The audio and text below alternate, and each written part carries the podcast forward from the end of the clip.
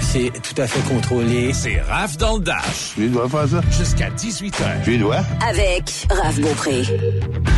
Il nous amène des bonnes nouvelles apparemment. Il s'appelle Samuel Gendron. Il nous parle de chasse et de pêche. Salut Sam.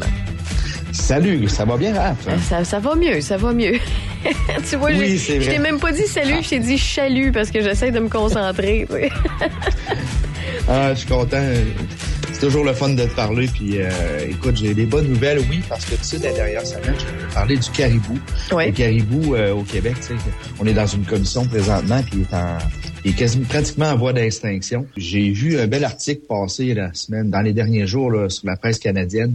Euh, J'avais le goût d'en parler. En Colombie-Britannique, là, il y a un beau test qui a été fait, un beau plan de gestion. J'avais le goût de le partager. Dans le dernier siècle, il y avait 40 000 caribous là, qui se promenaient partout. Oh. C'est incroyable. C'est incroyable. Maintenant, là, euh, c'est c'est un peu comme la situation du Québec. Il y en a presque plus.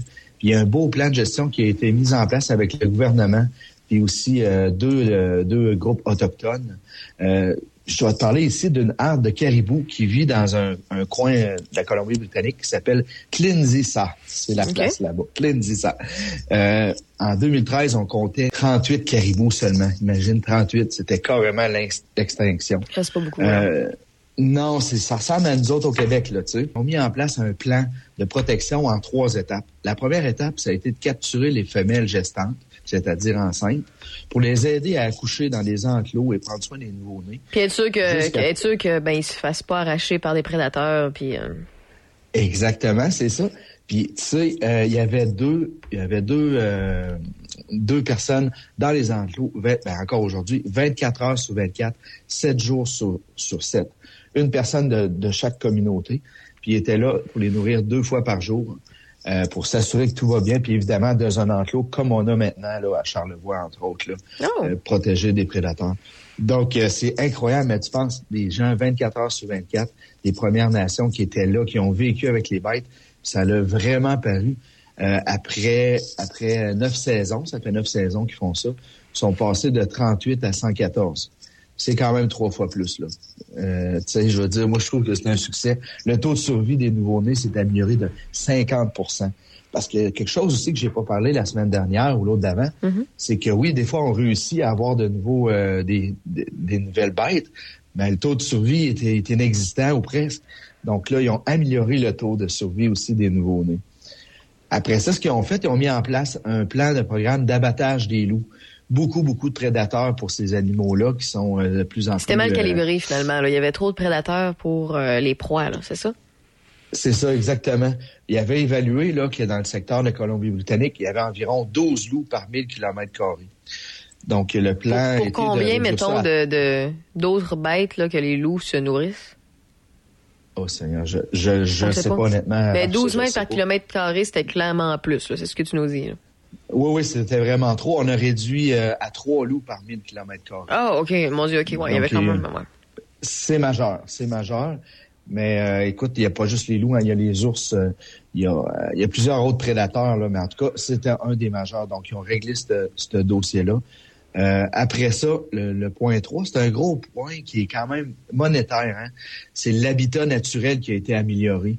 Et puis, depuis 2020, Ottawa et Victoria, là, dans, dans l'Ouest, ils se sont entendus pour protéger et restaurer environ 8000, plus de 8000 kilomètres carrés d'habitat naturel. Il y aura plus de, il y aura plus de coupe à blanc. On, repou- on re- réinstaure la faune là-bas. Donc, euh, ça porte fruit. Puis c'est un- moi, je trouvais que c'est un bel exemple à suivre. C'est d'actualité parce que là, nous autres, la commission indépendante sur les caribous sont en consultation présentement. En fait, hier soir, ils étaient, ben, hier soir ou hier dans la journée aussi, ils étaient à Baie-Saint-Paul. Et puis, ils vont se promener comme ça jusqu'au 17 mai. Ils vont faire Lassar, Val-d'Or, Chibougamau, Alma, Bécomo. Ça finit à Bécomo le 17 mai. Tout le monde peut participer. Bien sûr, il y en a qui sont plus interpellés que d'autres, là, euh, au niveau de la disparition du caribou, mais euh, tout le monde est invité, puis il va y avoir des biologistes qui vont qui vont aller euh, parler euh, des Premières Nations aussi, qui vont amener des solutions.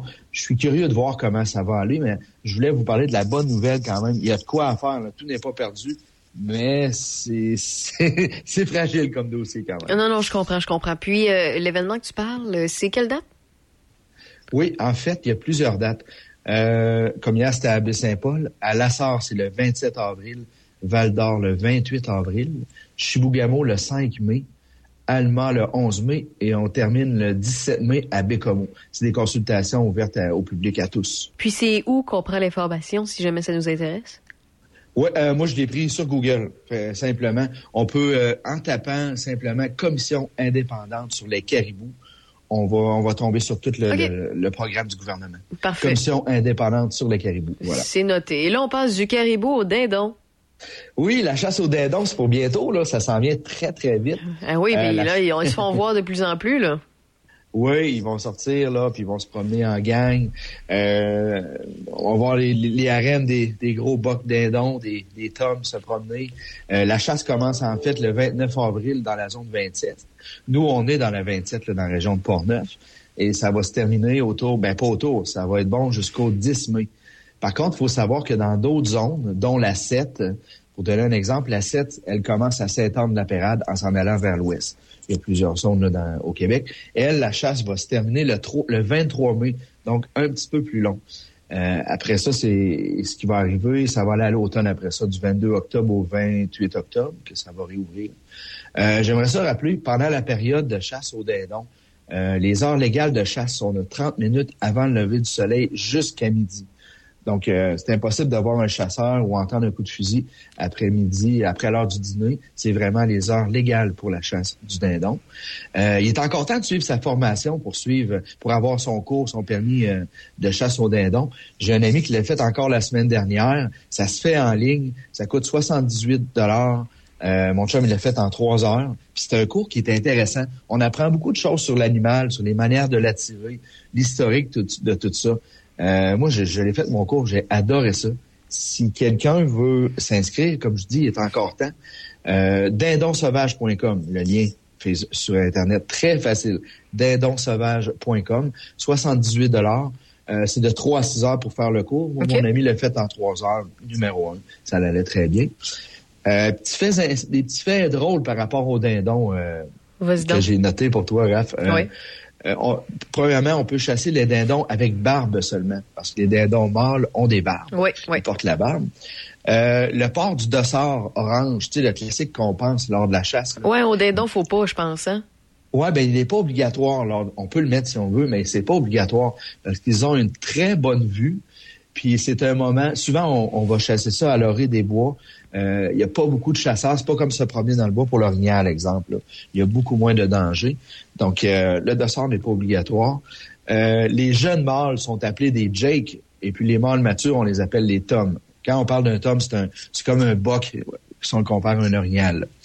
quelque chose de spécial, de 5 à 15% des femelles peuvent porter une barbe aussi. Donc, si un chasseur voit un dindon ou une dindonne avec une barbe, c'est légal de le chasser. Ça, ça respecte les, les règles. Même si elle femelle, si elle porte la barbe, on a le droit. Parce qu'elle a une barbe, OK. c'est bon. C'est vraiment particulier. Puis euh, les dindons peuvent avoir. Mais d'après moi, c'est simplement une manière de pardonner l'erreur. Oui, c'est ça, euh, exactement. C'est parce que ça devient, ça, ça peut porter à confusion. Euh, donc, on, on l'accepte, ce 5 à 15% d'erreur-là. Puis, de manière générale, pour identifier les femelles, ils ont la tête plus gris-bleu, tandis que les mâles ont euh, la tête bleue avec du rouge, là, un peu comme un, j'ai voulu te parler comme un, comme un coq un peu, là. Tu sais, il y a du rouge un peu, là, dans le bas de son visage.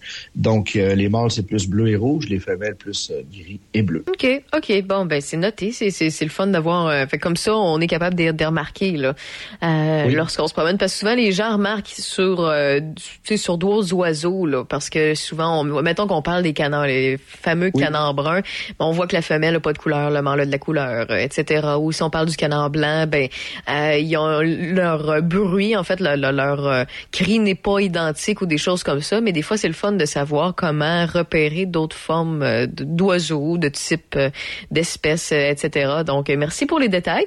Puis euh, là, tu veux nous parler un petit peu de pêche pour terminer. Oui, ben en fait, je vais te parler de, de ma plateforme La pêche dans la peau. Depuis quelques temps, je fais des euh, je fais des, des Facebook Live. J'ai des, des invités intéressants. Comme euh, lundi dernier, j'avais j'avais comme invité Kevin Parent, le pêcheur, mais le chanteur aussi. Oui. Puis écoute, on a parlé ensemble d'une pêche ancestrale qui fait de qui de génération en génération dans sa famille, dans, la région de la baie des Chaleurs. Vraiment intéressant comme euh, comme rencontre. Euh, J'en ai un autre rencontre qui s'en vient la semaine prochaine. C'est un chasseur qui chasse un peu partout dans le monde. Euh, aussi un passionné de pêche. Donc on va parler de pêche. Puis j'ai demandé la permission parce que ce gars-là, il fait des, il donne des formations sur la chasse au dindon un peu partout au Québec encore. Donc, il va nous donner aussi quelques trucs, quelques informations pour bien reconnaître le dindon et comment bien le chasser. Je trouvais ça important d'en parler parce que ça va coûter gratis. Oh. ça va être super intéressant. Ça va être euh, lundi prochain à 20h sur euh, ma plateforme euh, La pêche dans la peau sur Facebook. J'aime ça quand tu nous partages des trucs qui coûtent gratis. Tout le monde aime ça. Tout le monde aime ça. Puis des fois, on cherche de quoi faire ou de, quoi pour justement s'informer. Puis ça, ça n'est une. Donc, peux-tu nous rappeler l'heure, la date, l'endroit? Oui, absolument. C'est sur la page Facebook La pêche dans la peau. Euh, lundi le 25 avril à 20h. On va parler pêche et on va donner beaucoup de trucs sur la, sur la chasse au dindon et sûrement quelques petits cadeaux aussi. La pêche dans la peau avec Samuel Gendron. Merci beaucoup. Euh, on se reparle dans deux semaines, puis prends soin de toi. Puis si tu as des choses à aller chasser ou pêcher, ben je te souhaite euh, du succès avec tout ça. Merci beaucoup, t'es super fit. Bonne journée. Bonne journée, bye bye.